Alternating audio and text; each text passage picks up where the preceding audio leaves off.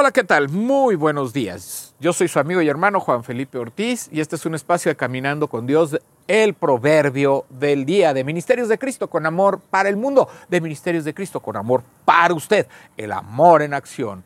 Dios le bendiga, Dios le acompañe, Dios le guarde en este día que podemos estar aquí juntos para conocer los proverbios. ¿Verdad? Hoy tenemos el proverbio del día que es el proverbio 17. Iniciemos. Mejor es un bocado seco y en paz que casa de contiendas llena de provisiones. El siervo prudente se enseñoreará del hijo que deshonra y con los hermanos compartirá la herencia. El crisol para la plata y la hornaza para el oro, pero Jehová prueba los corazones. El malo está atento al labio inicuo y el mentiroso escucha la lengua detractora. El que escarnece al pobre afrenta a su hacedor, y el que se alegra de la calamidad no quedará sin castigo. Corona de los viejos o los nietos, y la honra de los hijos, sus padres. No conviene al necio la antilocuencia, cuanto menos al príncipe el labio mentiroso. Piedra preciosa es el soborno para el que lo practica. A donde quiera que se vuelve, haya prosperidad. El que cubre la falta busca amistad, mas el que la divulga aparta al amigo. La reprensión aprovecha al entendido más que cien azotes al necio. El rebelde no busca sino el mal, y mensajero cruel será enviado contra él. Mejor es encontrarse con una osa a la cual han robado sus cachorros que con un fatuo en su, en su necedad. El que da mal por bien no se apartará el mal de su casa. El que comienza la discordia es como quien suelta las aguas, deja pues la contienda antes que se enrede. El que justifica al impío y el que condena al justo, ambos son igualmente abominación a Jehová. ¿De qué sirve el precio en la mano del necio para comprar su sabiduría, no teniendo entendimiento? En todo tiempo ama al amigo y es como un hermano en tiempo de angustia. El hombre falto de entendimiento presta fianzas y sale por fiador en presencia de su amigo. El que ama la disputa ama la transgresión y el que abre demasiado la puerta busca su ruina. El perverso de corazón nunca hallará el bien y el que revuelve con su lengua caerá en el mal. El que engendra al insensato, para su tristeza lo engendra, y el padre del necio no se alegrará. El corazón alegre constituye buen remedio, mas el espíritu triste seca los huesos. El impío toma soborno del seno para pervertir las sendas de justicia. En el rostro del entendido aparece la sabiduría, mas los ojos del necio vagan hasta el extremo de la tierra. El hijo necio es pesadumbre de su padre, y amargura a la que lo dio a luz. Ciertamente no es bueno condenar al justo, ni herir a los nobles que hacen lo recto. El que ahorra sus palabras tiene sabiduría. De espíritu prudente es el hombre entendido, aun el necio cuando calla es contado por sabio. El que cierra sus labios es entendido. Bueno, este es el Proverbio 17, tiene bastantes enseñanzas diversas. Vamos a empezar por las más sencillas, el crisol para la plata y la hornaza para el oro, pero Jehová prueba los corazones. Jehová prueba las intenciones del corazón, ve lo que hay en ti y ve todo lo que eh, está en tu corazón, en tu vida y que puede ser y que te puede llevar ya sea un buen camino un mal camino. Pero si, mira, si, si Jehová prueba los corazones, no nos queda más que más que ponernos a cuentas con Él. Si no somos personas que estamos caminando de acuerdo a la palabra de Dios, que, estamos haciendo lo mal, usted lo sabe. Vaya Dios, arrepiéntase, entréguele su vida a Cristo, permita, perdón, que Dios perfeccione su camino, que perfeccione su vida, que cambie su corazón, que lo limpie de toda maldad y de todo pecado. El que escarnece al pobre afrenta a su hacedor y el que se alegra de la calamidad no quedará sin castigo. El que escarnece al pobre afrenta a su hacedor. O sea, ¿a quién? A Dios. Su hacedor es Dios, Él lo hizo. Dios es su creador. Usted se está poniendo no contra esa persona que es pobre, ni contra el pobre del espíritu, sino contra Dios. El que se alegra de la calamidad no quedará sin castigo. Esto es muy importante. Muchas veces, ¿verdad? Vemos que a personas que nos han lastimado, vemos a personas que nos han hecho daño, vemos a personas que han sido eh, malas con nosotros, por decirlo de una manera, que han buscado nuestro mal, hay un sentimiento de venganza, hay un sentimiento de dolor, hay un sentimiento de depresión.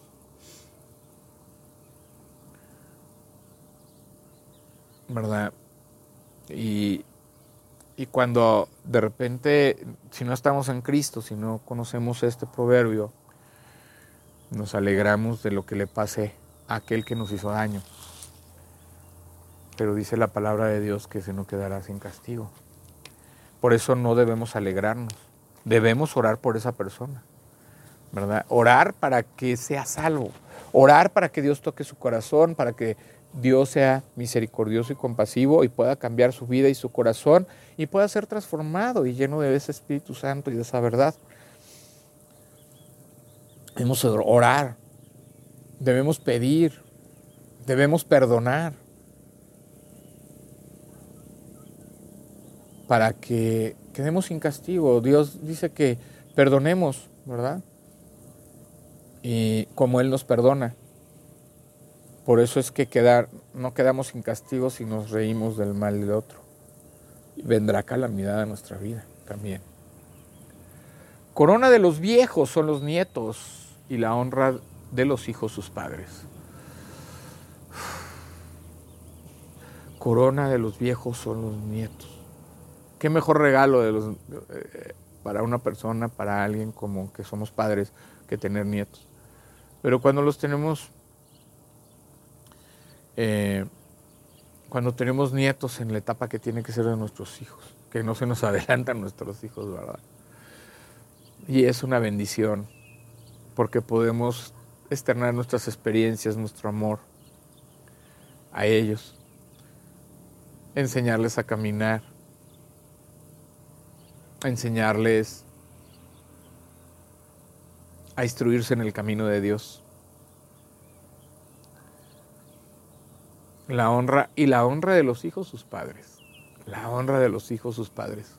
Cuando los padres son los que caminan en rectitud, caminan bien, caminan en bendición, en propósito.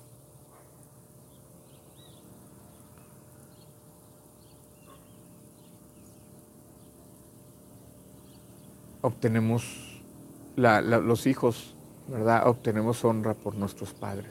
Nuestros padres son los, son el producto de esa honra, de, del sentirnos satisfechos, del sentirnos verdaderamente agradecidos por sus vidas, por todo lo que han hecho y seguirán haciendo. El que cubre la falta busca amistad, más el que la divulga aparta al amigo. El que cubre la falta no quiere decir que tú seas un cómplice.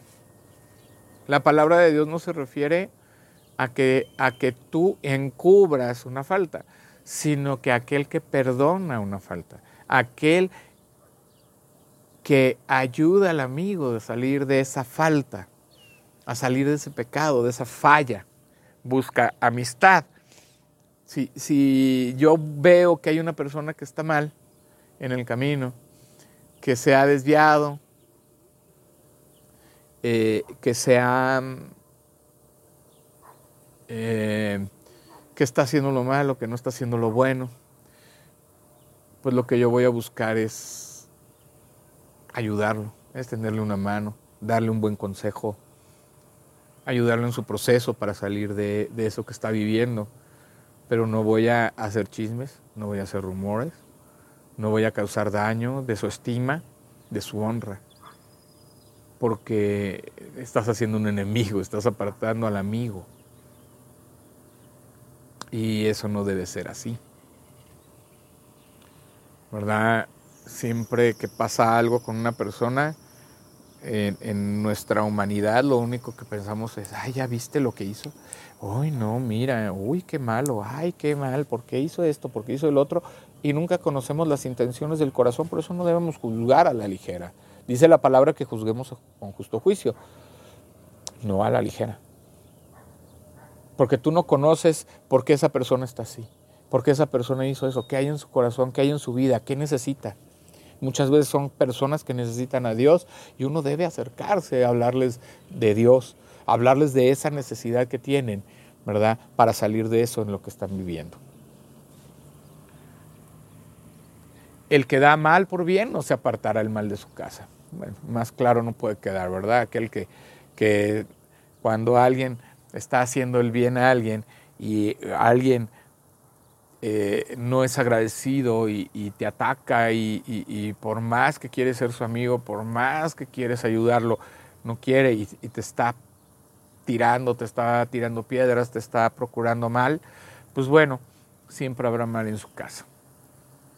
El que comienza la discordia es como quien suelta las aguas. Deja pues la contienda antes que se enrede, ¿verdad? Aquel que comienza la pelea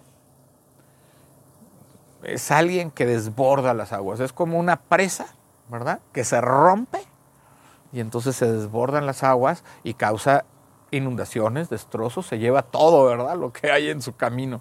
Así es el que se enoja, ¿verdad? Y el que inicia una discordia, el que inicia una, pelea. Entonces, antes de que se pongan las cosas peor, no te enredes en ellas. Es lo que dice.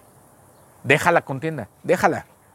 Déjalo a él, deja que se enoje, deja si él empieza, tú no la continúes, déjala, porque si no se va a enredar y esto va para, va, para algo peor, ¿verdad?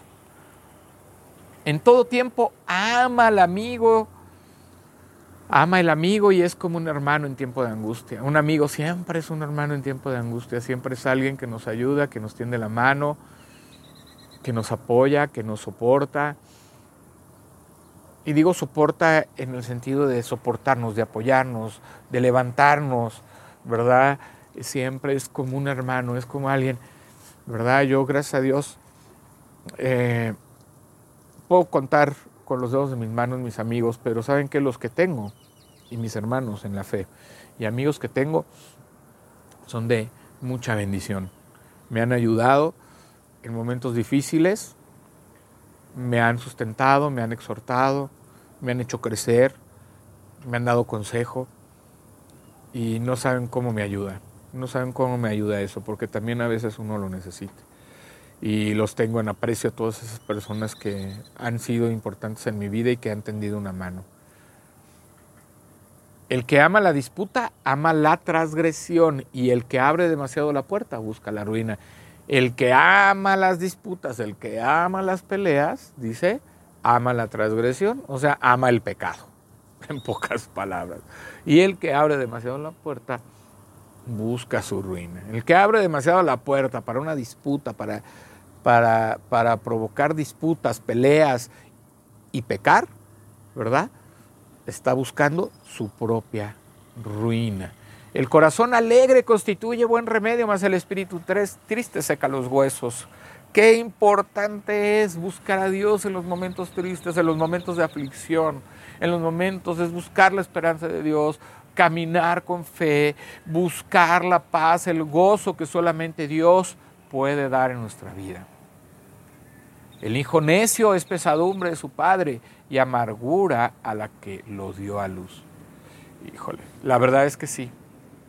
Yo creo que todo padre ha pasado por estos procesos en el que el padre, en el que el hijo es necio y, y quedamos con pesadumbre, con dolor,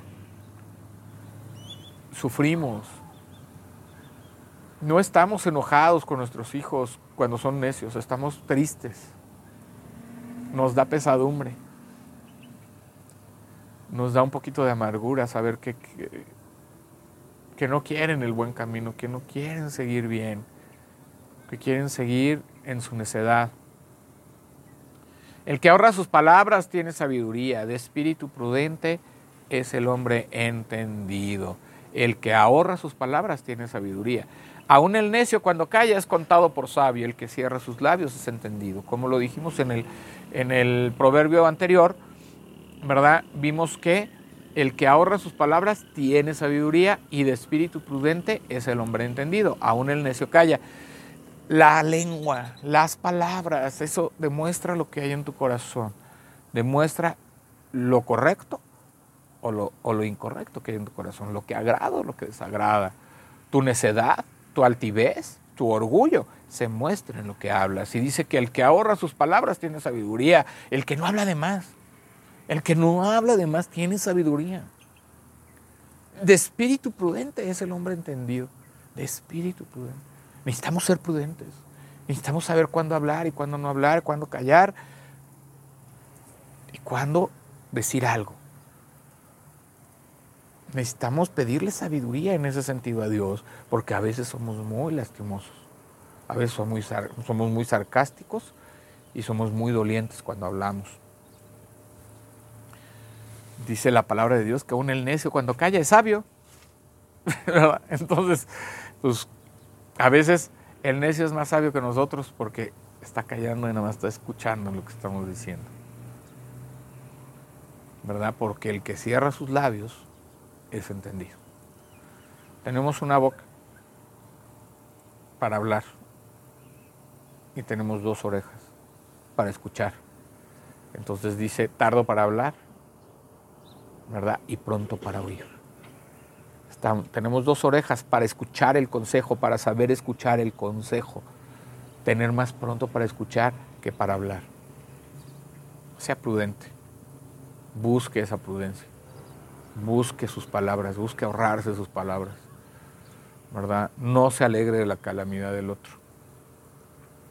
Busque la sabiduría, la inteligencia. y verá cómo Dios lo recompensará. Dios le dará bendición y le hará sentir ese amor y ese gozo y esa paz que está usted sintiendo, que está usted necesitando en este tiempo. Busquemos ser sabios y no necios. Vamos a orar. Señor Dios Padre Santo, Padre Eterno que estás en el cielo, en la tierra y en todo lugar, te doy gracias en este tiempo que hemos tenido para llevar este Proverbio 17, Señor, para conocer toda esta sabiduría que tú traes para nuestras vidas porque la verdad son consejos que debemos escuchar y que debemos poner en nuestro corazón.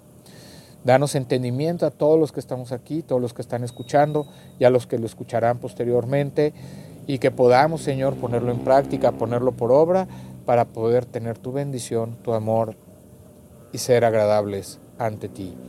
Que todo sea para tu honra y tu gloria, te lo pedimos y te damos gracias en el nombre de Jesús. Amén. Bueno, este fue un espacio de Caminando con Dios, el proverbio del día, de Ministerios de Cristo con amor para el mundo, de Ministerios de Cristo con amor para usted, el amor en acción. Dios le bendiga, Dios le acompañe, yo soy su amigo y hermano, Juan Felipe Ortiz. Bendiciones y un gran abrazo.